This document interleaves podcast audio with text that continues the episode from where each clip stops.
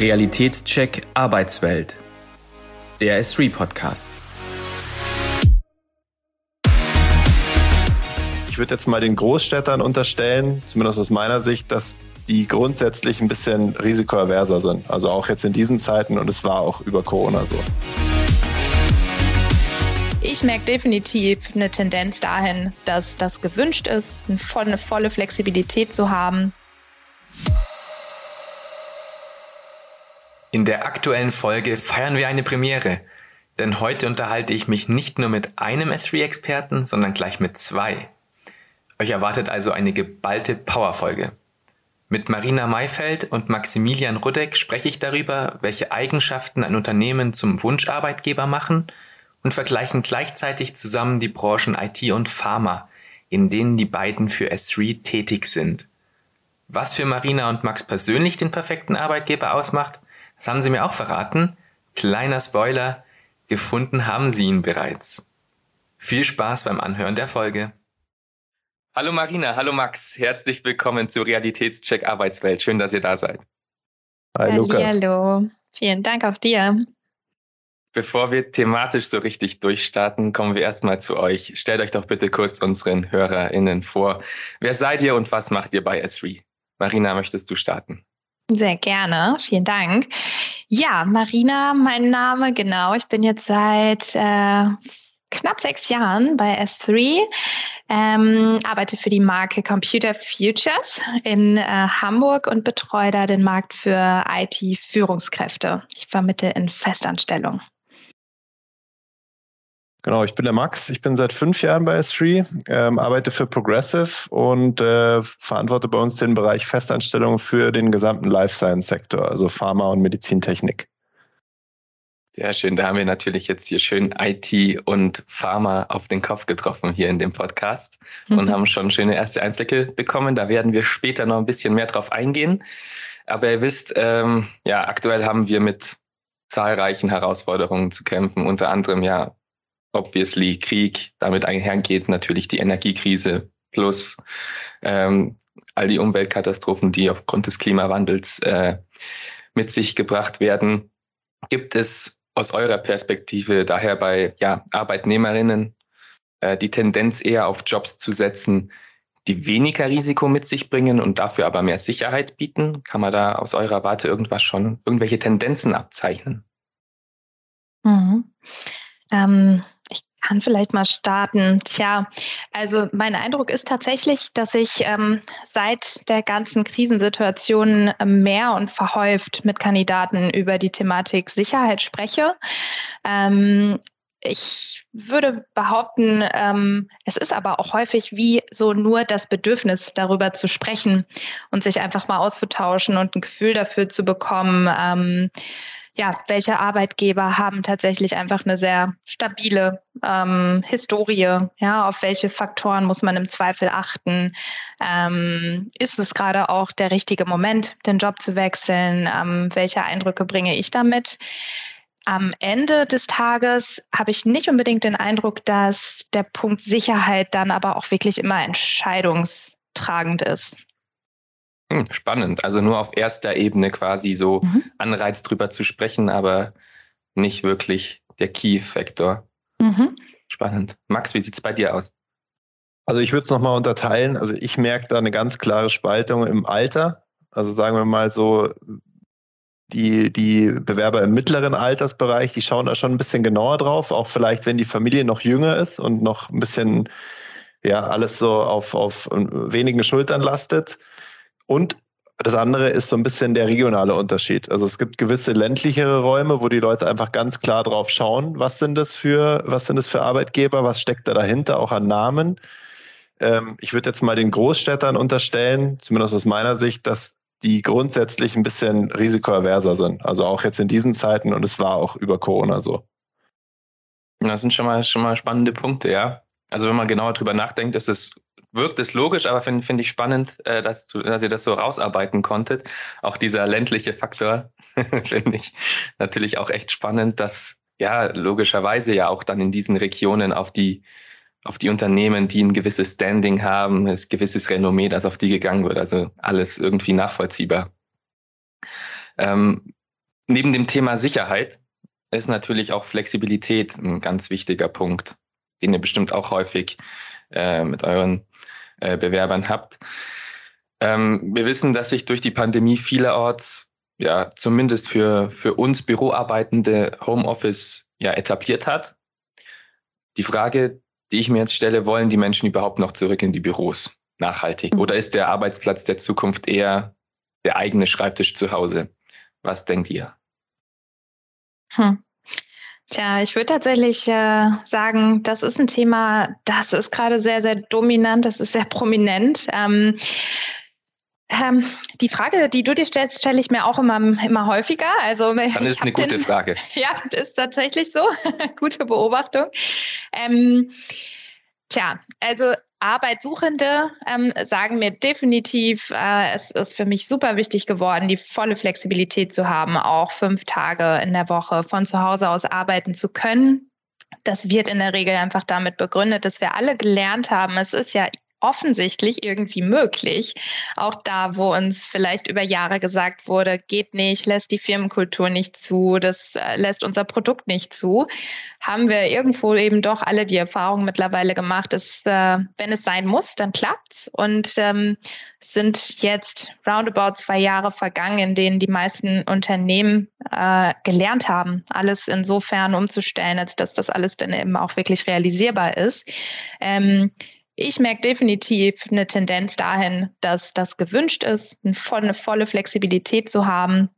Ich muss aber auch sagen, und da komme ich vielleicht äh, auch gerade spezifisch mit Blick auf Führungskräfte hin, ähm, dass es für Führungskräfte sehr wohl auch wichtig ist zu sagen, äh, ich brauche die Nähe, ich muss mein Team sehen. Für mich ist es selbstverständlich, dass ich auch im Büro bin und ich könnte mir das ohne gar nicht vorstellen.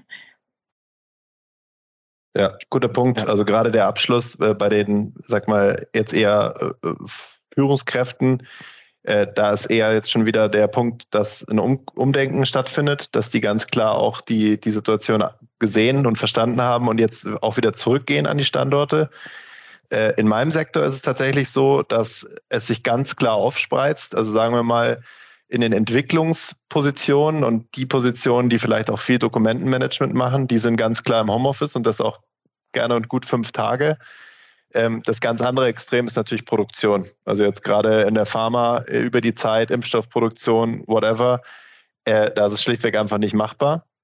Ähm, trotzdem merkt man auch bei diesen Leuten, dass äh, es Einzug gefunden hat. Also dass auch ein Produktionsleiter mal einen Freitag zu Hause verbringen kann äh, abhängig natürlich von der Schichtarbeit, aber ja, auch in unserem Sektor, der davor sehr konservativ war, um es mal vorsichtig zu formulieren, äh, was Homeoffice betrifft, ist das jetzt äh, gang und gäbe, auf jeden Fall.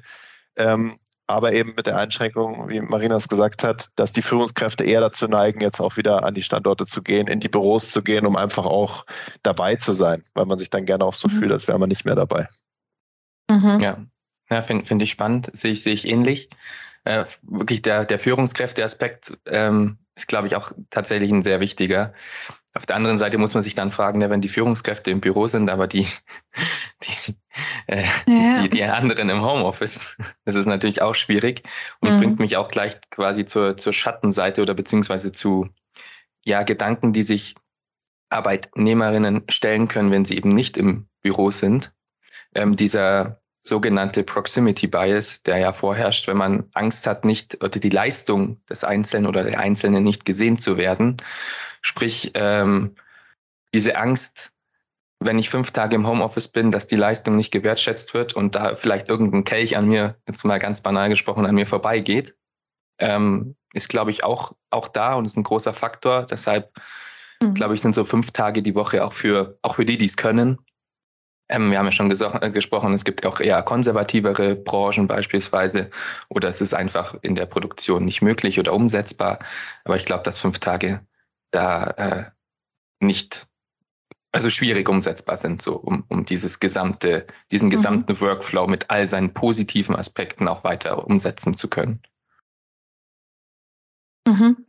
Definitiv. Ähm das Ding ist vor allem, also du sprichst ein, ein wichtiges Thema an, ne? Dieses, diese Thematik, ähm, wird meine Leistung gesehen, ähm, werde ich eigentlich gewertschätzt für das, was ich mache, oder kriegt das einfach sowieso niemand mehr mit? Ähm, das ist in meinen Augen super wichtig für diese ganze Thematik. Ähm, Tja, Identifikation mit auch der Sinnhaftigkeit ähm, im eigenen Job, ne? Purpose, ähm, wie auch immer wir das nennen wollen. Aber ich habe schon den Eindruck, dass auch das etwas ist, was in uns allen wichtig wird oder wichtiger vielleicht sogar geworden ist seit der Pandemie. Das möchte ich mal so als Hypothese in den Raum stellen. Aber ich glaube, wir alle hatten einfach auch wie viel Zeit, uns mit dem Thema zu beschäftigen.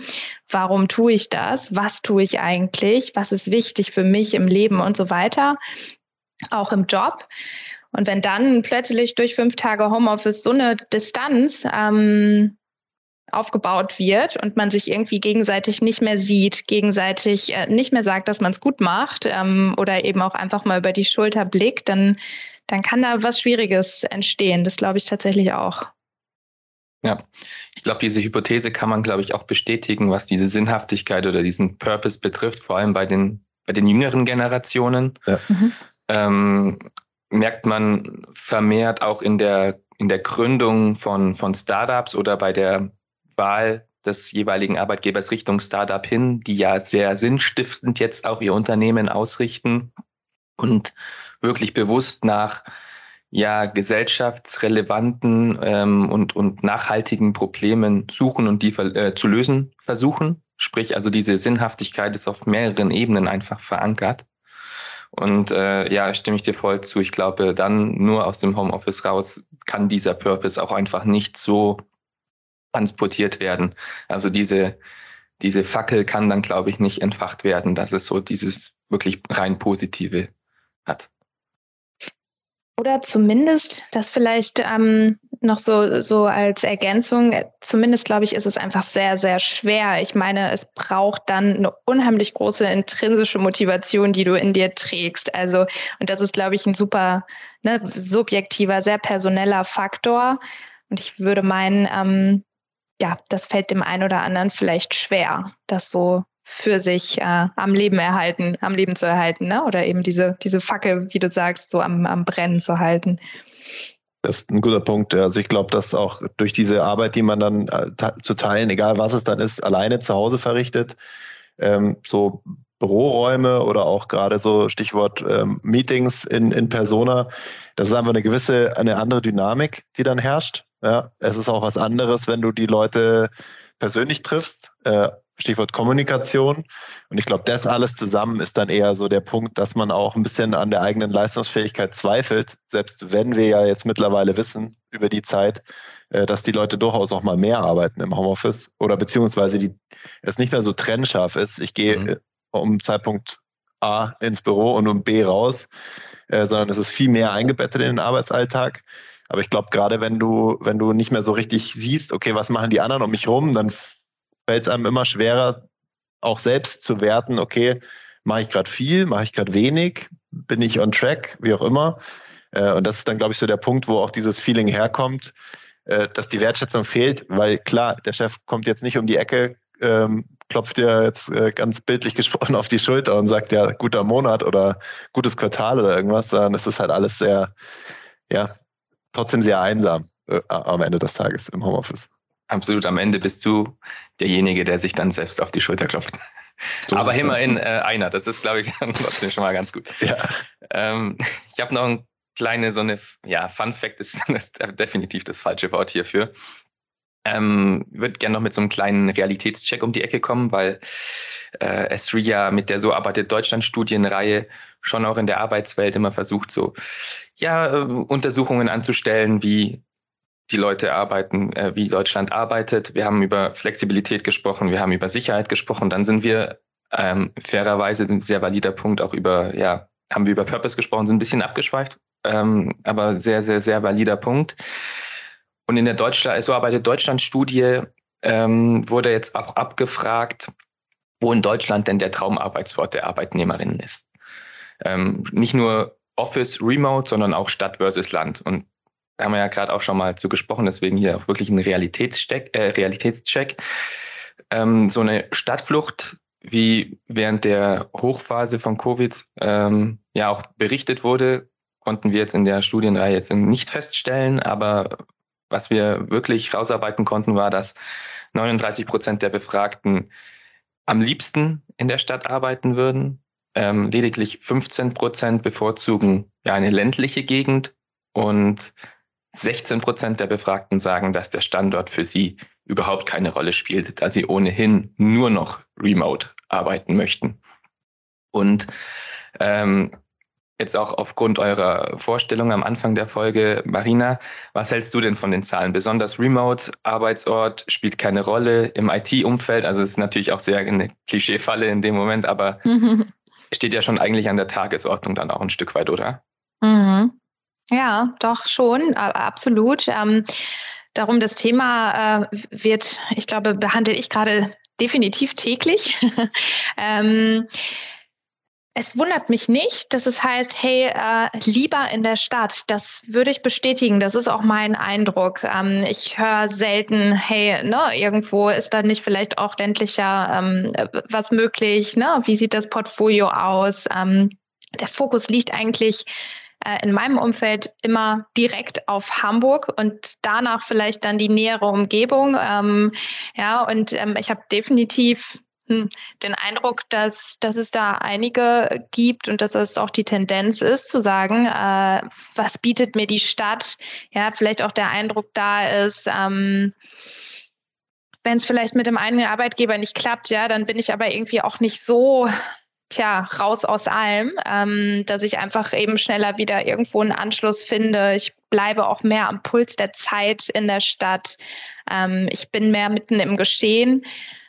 Und die Tendenz, die würde ich tatsächlich unterstreichen. Max, wie sieht es da bei dir aus?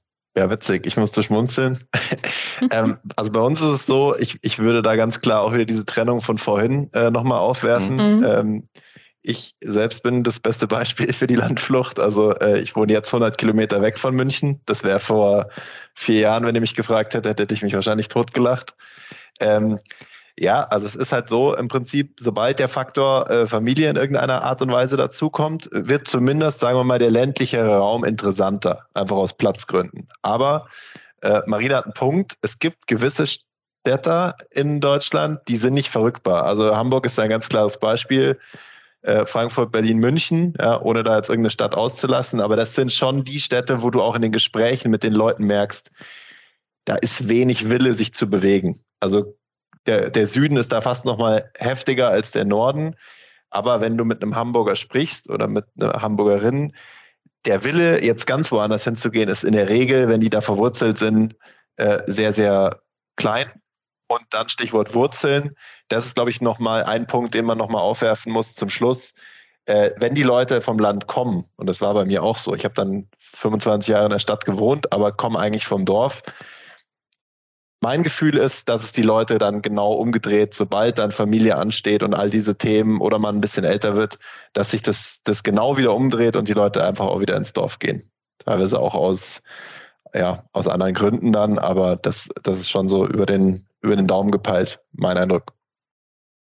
Ja, das hast du ganz, ganz äh, interessant ausgeführt und meine Anschlussfrage vorweggezogen.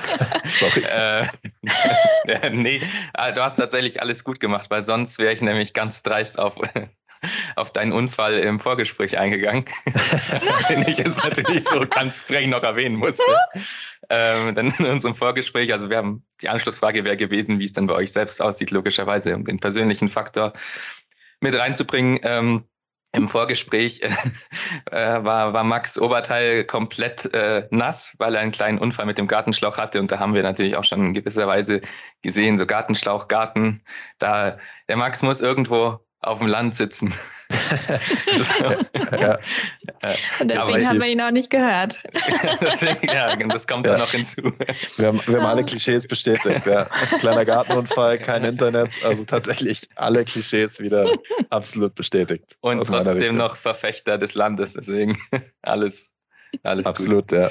Nee, aber ähm, Spaß beiseite. Richtiger, wichtiger Punkt. Ich glaube, dass sich das ab einer gewissen Familiensituation einfach zwangsläufig und pragmatisch in den häufig in den, in den ländlichen Raum verlagern wird. Ganz klar, Platz, super wichtiger Punkt. Auch ja, Wohnraum wird immer teurer in den Ballungsstädten. Ich meine, die Städte wissen ja auch oder die, äh, die Immobilienblase weiß natürlich auch, was sie an diesen treibenden Städten hat. Angebot und Nachfrage. Ich meine, es ist einfach schwierig. Und demzufolge äh, wird es auch, glaube ich, in Zukunft weiter oder vermehrt sogar in Richtung Land auch gehen können in diesem Segment, keine Ahnung, ab 30 und also nicht pauschal auf eine Zahl des Alters festlegen wollen, aber in diesem Bereich, wo du dann ähm, auch drüber nachdenkst, eine Familie zu gründen beispielsweise. Ähm, ja, finde ich äh, äh sehr valider Punkt. Genau, jetzt haben wir schon über über eure Arbeitssituation gesprochen, über euren, ja, über eure Sektoren, in denen ihr tätig seid, äh, über Flexibilität. Ähm, welche Trends könnt ihr denn in eurer täglichen Arbeit, in euren Branchen feststellen, die ja für die Arbeitswelt enorm interessant sind? Gibt es da irgendwas, was euch da sofort einfällt? Marina. Agilität, Digitalisierung.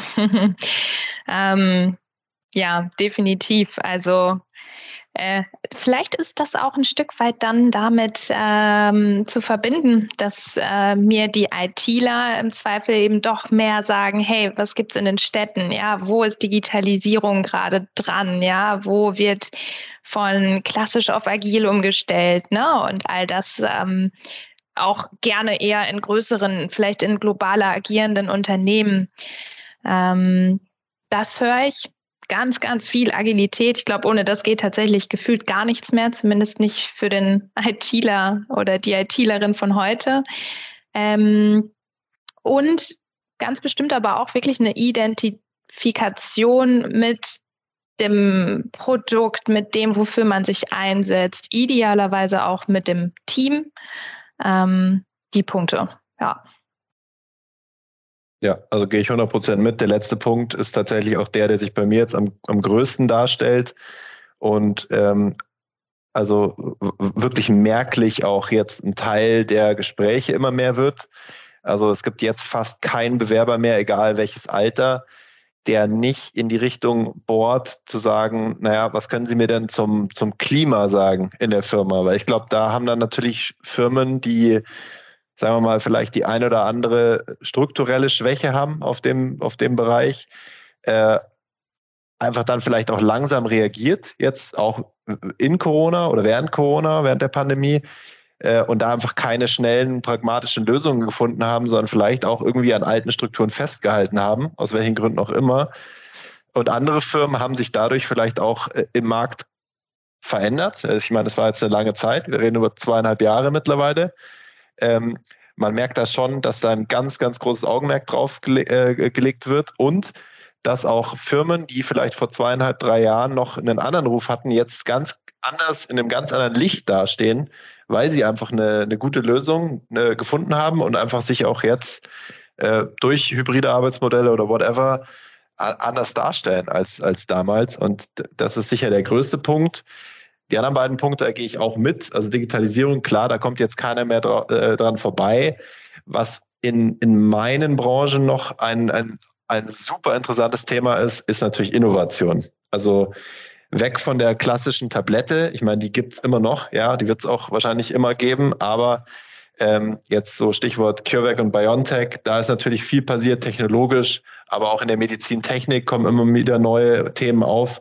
Also dieser Faktor Innovation ist gerade dann wieder für die erfahreneren Leute schon spannend, dass man sagt, hey, um das Beispiel nochmal zu bemühen, ich habe jetzt zehn Jahre Tabletten produziert, ähm, ich hätte jetzt mal Lust auf was anderes, also auch Technologiewechsel, einfach offen für Neues, gerade so in den Ingenieurssektoren beispielsweise. Absolut, absolut. Das sind ja dann wieder diese Punkte, ne? Ähm, Purpose auf der einen Seite, Unternehmenskultur, Innovation, das sind die, die großen, großen Treiber. Ähm, was ich mir dann noch so als Anschlussfrage gestellt habe, ist, ähm, inwieweit, und das ist natürlich auch in Relation immer zu setzen, ist die Art des Unternehmens dafür auch noch ein zusätzlicher Faktor. Also sprechen wir hier über ein Start-up, sprechen wir hier über den Mittelstand, sprechen wir über einen Großkonzern. Ähm, habe mir die Frage dann auch selbst beantwortet und habe mir gedacht, ich glaube, es geht dann tatsächlich eher um die Treiber Innovation, Purpose etc. Ähm, und die Unternehmensart eher nachrangig. Würdet ihr das äh, so unterschreiben oder seht ihr da irgendwie andere, andere Faktoren? Also sprich, ähm, seht ihr, dass viele, viele äh, Bewerber eher in Richtung Startup dann gehen, wenn wir von Thema Innovation sprechen? Ich meine, das ist natürlich prädestiniert, mit Bullshit-Bingo hier gespielt, aber Innovation und Startup geht Hand. Es ist eine Neugier da, definitiv dann in Richtung Startups. Ähm, ne, was gibt's überhaupt? Ne? Ähm, wobei, das ist dann schnell gekoppelt mit dem Thema Sicherheit. Das würde ich tatsächlich hier dann doch nochmal anbringen. Also, wo wir dann jemanden vorfinden, der einfach oder die sehr sicherheitsbedürftig ist, ähm, wird das Thema Startup dann doch schneller in den Hintergrund rücken als, äh, als bei jemandem anderen. Ne? Und äh, deswegen, ich glaube, da kann ich gar nicht eine pauschale Antwort sagen oder, oder das so pauschal beantworten. Ähm, mit Innovation wird definitiv auch ein kleines Startup, ein Incubator ähm, schnell in, in Verbindung gebracht und wir sprechen drüber. Aber genau, je sicherheitsbedürftiger, desto, desto mehr in Richtung Konzern, würde ich sagen. Jo, 100 Prozent. Also ähm, Thema Startup ist, ist, kommt auch wieder total auf den Sektor an im Prinzip, aber am Ende des Tages werden da A in, in der ersten Ansprache, also ich glaube, äh, da, da ist es bei dir genauso, Marina, in der ersten Ansprache werden auch ganz klar Klischees bedient. Ja? Der Großkonzern, unagil, langsam, hin und her. Ähm, und die meisten Leute, und das ist natürlich auch die einfachste Lösung dann im, im ersten Gespräch, äh, pendeln sich dann irgendwo ein beim soliden Mittelständler, ja, ganz klassisch. Dass jetzt so ein Mittelständler auch mal locker dreieinhalbtausend Mitarbeiter haben kann, ist dann wieder was anderes. Aber ähm, ja, es gibt in gewissen Branchen und gewissen Sektoren natürlich eine kleine Startup-Vorsicht, ja, wobei das jetzt wieder weniger geworden ist, meiner Meinung nach, gerade so im biotechnologischen Sektor, sagen wir mal bei den Medizintechnikern oder, oder dann auch Entwicklern, die sind ja schon ein bisschen offener, einfach auch technologisch gesehen. Jetzt wieder, um das Produktionsthema nochmal zu bemühen, da ist natürlich der Wille für sowas äh, ein bisschen, ja, ein bisschen äh, gesenkter. Einfach auch, ich würde den, den Ingenieuren und Ingenieurinnen jetzt einfach mal unterstellen, dass die halt doch ein bisschen handfester, ein bisschen mehr auf, auf gewachsene Strukturen schauen äh, und dann eher mal den Weg in den, in den ja, entwickelten Mittelstand oder in Konzern suchen, als jetzt in den Neuaufbau von Null weg. Ja, sehe ich, sehe ich tatsächlich. Aber wisst ihr, was das Schöne daran ist? Äh, wir können dieses Ergebnis, das wir jetzt rausgearbeitet haben, auch noch mit der So arbeitet Deutschland-Studie äh, ja, matchen oder challengen, je nachdem, was da rauskommt. Soll ich euch das Ergebnis mal vorstellen? Mhm. Ähm, die Studie hat nämlich auch unter anderem gefragt oder ja herausarbeiten wollen, ähm, was die bevorzugte Unternehmensart ähm, hauptsächlich jetzt auf Young Talents bezogen ähm, in Deutschland ist. Wir haben ja schon gesagt, oft wird auch suggeriert, dass ja nachkommende Generationen, die Gen Z, auch Gen Y noch lieber in jungen Unternehmen und Startups arbeitet, haben das natürlich jetzt ein bisschen schon aufgebrochen und äh, andere äh, Aspekte vorangestellt. Das Ergebnis ähm, geht, glaube ich, in eine ähnliche Richtung, zeigt nämlich, dass die ArbeitnehmerInnen eher auf Sicherheit als auf Innovation setzen. Ähm, 23 Prozent geben an, am liebsten in einem KMU arbeiten zu wollen das von ja einer familiären Teamkultur geprägt ist. Und das ist ganz spannend, weil das hatten wir ja vorher auch schon so rausgearbeitet. Äh, dieser Teamgedanke natürlich auch ein super wichtiger Faktor ist. Weitere 21 Prozent geben an, sie möchten gerne in einem öffentlichen ja, Staatsunternehmen arbeiten, das einen krisensicheren Arbeitsplatz bietet. Und das ist aber trotzdem irgendwie überraschend. Nur ähm, 10 Prozent ähm, ja, bevorzugen Startups. Also Startups landen bei allen Generationen auf ja, den hinteren Rängen. Mhm. Ähm, Super ja, spannend. Ja, auch irgendwie auf der einen Seite ja, matcht das mit dem, was wir jetzt besprochen haben. Auf der anderen Seite ist schon krass, dass Startups halt tatsächlich irgendwie auf dem letzten Platz landen, weil dieser Faktor Innovation, Purpose, äh, ja, ist natürlich auch klischeehaft äh, gebildet, wie wir auch schon gesagt haben, aber das assoziiere ich halt auch brutal mit der Startup-Szene und dass das mhm. ähm, selbst bei der jüngeren Generation so weit hinten anzusiedeln ist, äh, ja, spricht für die Krisensituation wahrscheinlich, in der wir uns befinden. Mhm. Und spricht vielleicht, mhm. sorry, spricht vielleicht auch ein bisschen für die Attitude, die teilweise von dem einen oder anderen Startup versprüht wird. Weil dieser, diese, ich sag mal jetzt ganz vorsichtig, diese Aufbruchsstimmung, die da immer suggeriert wird, die nutzt sich auch irgendwie ein bisschen ab über die Zeit. Mhm. Ähm, und ich glaube, nicht alles, was als Unicorn verkauft wird, ist dann auch eins. Dementsprechend, da sind die Leute einfach auch ein bisschen, ich glaube, ein bisschen schlauer geworden. Man, man mhm. blickt ein bisschen mehr hinter die Fassade mittlerweile. Wir kommen zum Kern der Folge zurück. Welche Maßnahmen denkt ihr, müssen Arbeitgeber ergreifen, um der Wunscharbeitgeber der Zukunft zu werden, weil das ist ja im Prinzip das Überthema, worüber wir heute ein Stück weit sprechen. Wie kann man äh, den, einen guten Arbeitgeber äh, finden? Was denkt ihr? Hm. Ladies first, Max. Gerne. Große Frage. ja, große Frage. Ist wirklich so. Puh, darüber könnten wir uns bestimmt noch eine Stunde unterhalten. Ähm, Ach, ich würde mal so ein paar Wörter einfach in den Raum schmeißen. Sehr ich gerne. glaube definitiv daran, dass es ganz, ganz wichtig ist, wirklich möglichst transparent zu werden. Egal, ob wir von einem Startup sprechen, Mittelständler oder Konzern, möglichst transparent, um auch irgendwo authentisch zu wirken, um nahbar zu sein für den einzelnen Mitarbeiter. Ähm, das sind, glaube ich, ganz, ganz wichtige Punkte. Das andere ist dann natürlich dieses Thema, wir sind ja auf vieles schon eingegangen, Flexibilität zu gewährleisten, damit auch einfach ein Stück weit ähm, Vertrauen zu schaffen und eben auch dieses Thema Misstrauen dem einzelnen Arbeitnehmer und seiner Leistung gegenüber möglichst zu reduzieren.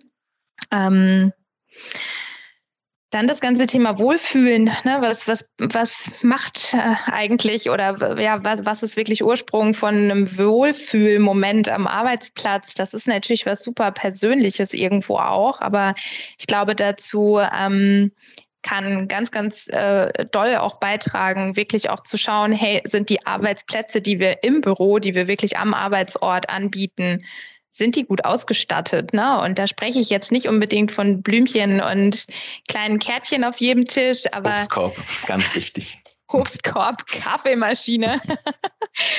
ja, warum eigentlich nicht? Also nein, es wird nicht mehr nur um den Obstkorb gehen, aber der Obstkorb on top of äh, ein nettes, helles Büro mit vielleicht auch ein, zwei Pflanzen, etwas, was irgendwie auch einfach so ein bisschen einlädt zum Dasein, ähm, das wird schon auch immer, also ein Stück weit wichtiger, ne? Ähm, je agiler wir uns denn dann auch darstellen wollen und so weiter. Ich glaube, das, das sind definitiv so Punkte, die ich erwähnen würde. Ähm, und dann vielleicht noch eines, nämlich das Thema Weiterbildungsmöglichkeiten, wirklich auch ein, äh, ein Angebot äh, zu haben, dass man ähm, das irgendwo auch zugänglich ist und greifbar, greifbar für jeden Einzelnen. Ja, absolut. Also ich glaube, es hat irgendwo drei, drei Hauptsektoren, so wie du gesagt hast. Der erste ist auf jeden Fall mal, dass der, der Arbeitsplatz auch irgendwo ein Lebensplatz sein muss heutzutage oder auch in der Zukunft umso mehr, weil wenn ich natürlich im Homeoffice bin, ja, und um das Beispiel nochmal zu bemühen, ich habe guten Kaffee beispielsweise, ja, ähm, dann muss mir das Büro einfach ermöglichen, dass ich da A, so effektiv wie möglich arbeiten kann, ja, weil irgendein Benefit muss es ja haben und dass mir die Begegnung mit meinen Kollegen, Kolleginnen oder, oder, oder auch Kunden teilweise, ähm, das mir auch einen Benefit gibt. Das heißt, gute Meetingräume, eine gute Infrastruktur, ähm, ein, ein, Büro, äh, was auch hell ist, was einfach auch vielleicht Kreativität aus den Leuten rausholt. Das sind alles so Dinge. Es ist nicht mehr der normale, der, der, der Arbeitsplatz, wo man hingeht, äh, wie damals in Manchester, seine Stunden abreißt und dann geht man nach Hause, sondern es ist einfach, ja, es muss, muss sehr viel lebendiger werden. Ich glaube, das ist egal, wo das ist.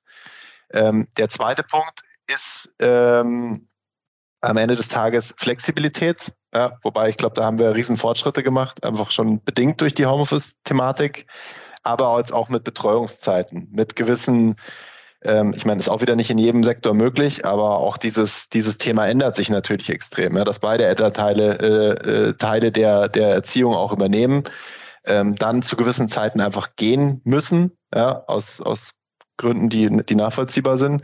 Ähm, und dann eben da eine, eine, auch eine Offenheit herrscht, dass man sagt, okay, derjenige oder diejenige ist jetzt weg, weil Kind und ist dann ab 18.45 Uhr wieder online. Das muss, glaube ich, noch normaler werden. Und äh, der dritte Punkt ist halt einfach dieses Zugehörigkeitsgefühl, dass Firmen ganz klar definieren können, ähm, ja, das ist das, was wir tun. Das, dafür machen wir es. Ich finde dieses Wort Purpose sehr schwierig. Ähm, das ist äh, eine schöne Idee, das in einem Wort zu festigen, ja, aber es ist ein bisschen schwerer als das. Die Firma muss einfach am Ende des Tages für was stehen. Und ähm, daran muss man, glaube ich, lange arbeiten als Firma. Da kann jetzt nicht äh, jemand kommen und sagen, hey Freunde, hier, das ist jetzt unser Purpose. So einfach ist es nicht. Sondern das ist eine Thematik, die sich auch aus verschiedenen Ebenen im Unternehmen raus entwickeln muss. Und dann ist es le also lebbar. Ja, dann ist das eine, eine lebendige Geschichte, wo die Leute auch mitgehen. Ähm, aber ich glaube, die drei Themen sind so das, was man auch aus den Gesprächen raushört, auch wenn es dann nicht so wörtlich benannt ist. Aber die, die Faktoren, die genannt werden, spielen da auf jeden Fall rein. Was ich hier extrem faszinierend finde, ist, jetzt hast du es am Ende auch gesagt mit dem Wort Leben. Wir reden ja die ganze Zeit eigentlich von Work-Life-Balance und vielleicht auch der, ja, der Trennung zwischen Arbeit und Privatleben. Aber eigentlich kommt ja eher raus, dass die Arbeit noch mehr Richtung Leben, also sich mehr Richtung Leben an, an ja, setzen soll, damit das für alle erfahrbar, lebbar und produktiv arbeitbar ist quasi. Und das finde ich schon ein interessanter Punkt, weil wir eben diese Diskussion haben, ja, es ist eben, wir müssen aufpassen, dass ähm, diese Always-on mit dieser Always-on-Mentality beispielsweise, um ein Buzzword reinzubringen, dass Privates und Berufliches nicht ver, vermischt werden, aber zeitgleich sehen wir schon, dass eben Büro nicht mehr nur einfach ein Büroraum ist, sondern dass äh, ja, die, die Menschen einfach wollen, dass, dass sich die Arbeitsstätte oder das Gefühl von Arbeit immer mehr an, der, ja, an den privaten Bereich angliedert. Finde ich schon sehr spannend. Total, ja. Weil man, man hat die Punkte, die man machen will. Kannst ich meine, du dir eine gute Kaffeebohne empfehlen? Das wäre das noch eine ganz wichtige Frage von meiner Seite.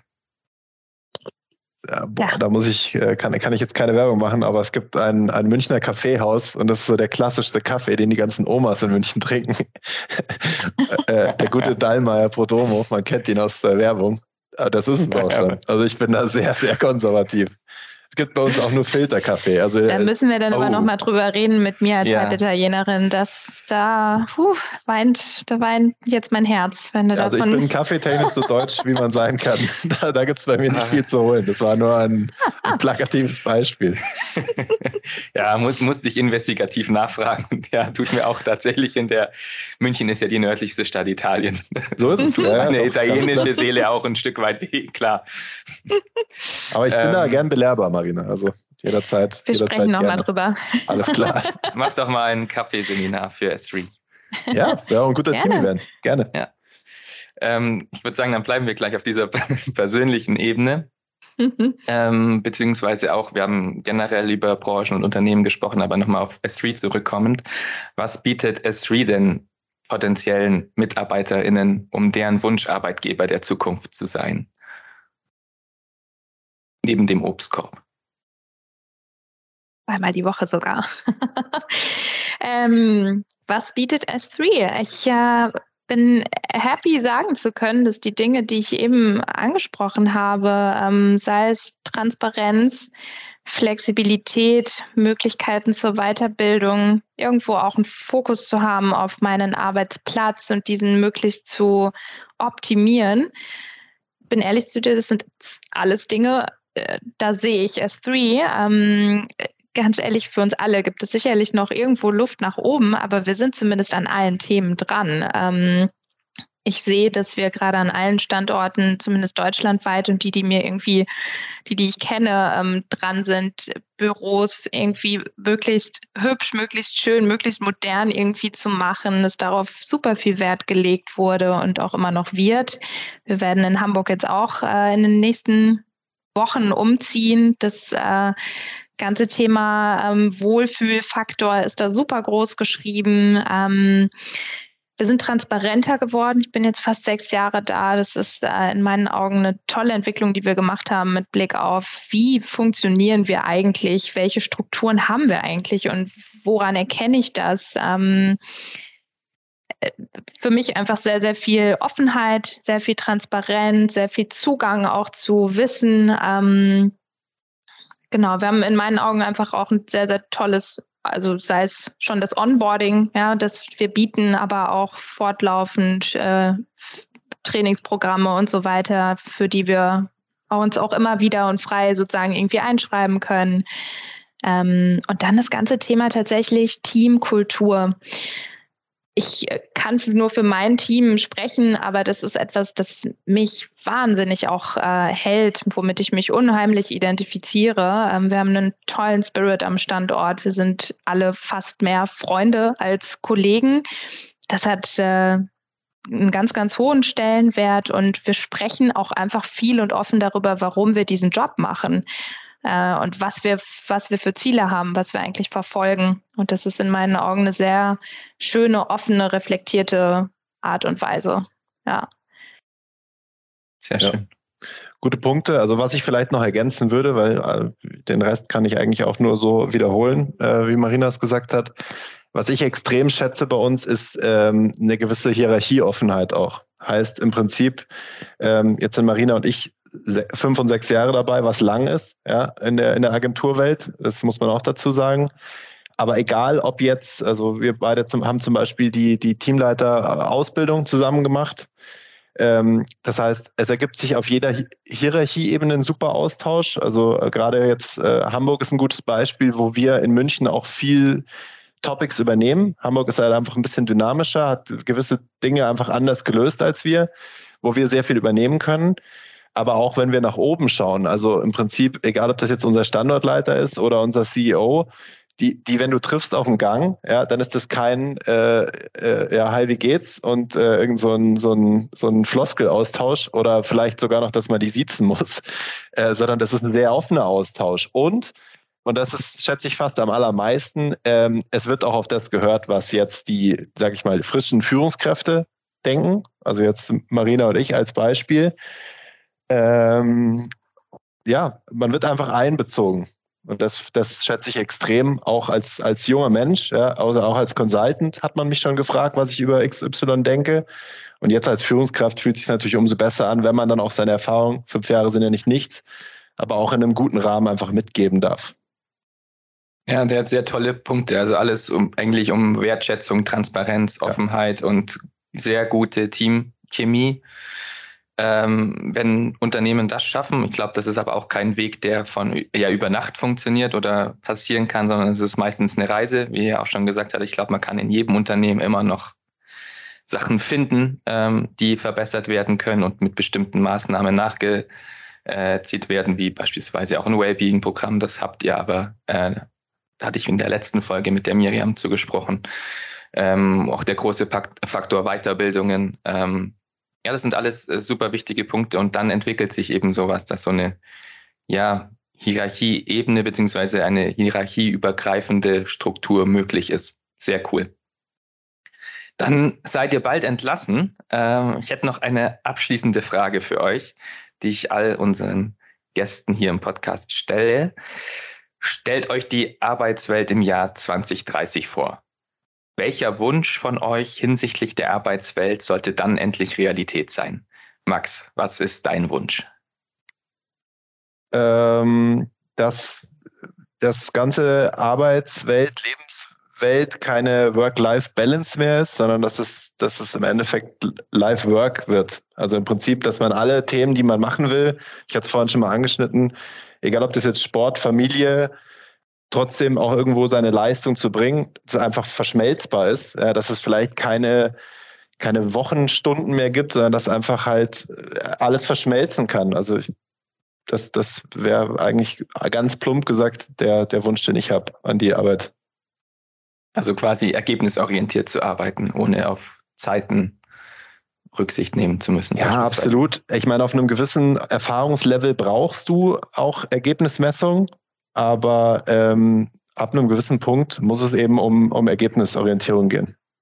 Sehr cool. Cooler Wunsch. Marina, wie sieht es da bei dir aus? Hm. Schwierig, sich auf einen zu, äh, zu fokussieren, aber ich würde mir wünschen, dass wir dann tatsächlich endlich wirklich Gleichberechtigung zwischen männlichen und weiblichen Führungskräften haben, äh, vor allem in vermeintlich männlich konnotierten Branchen. Sehr wichtiges Thema, das, wie, wie, wie Lanz sagen würde, hätte eigentlich eine eigene Folge verdient. Mhm. Bin ich ähm, dabei? ja.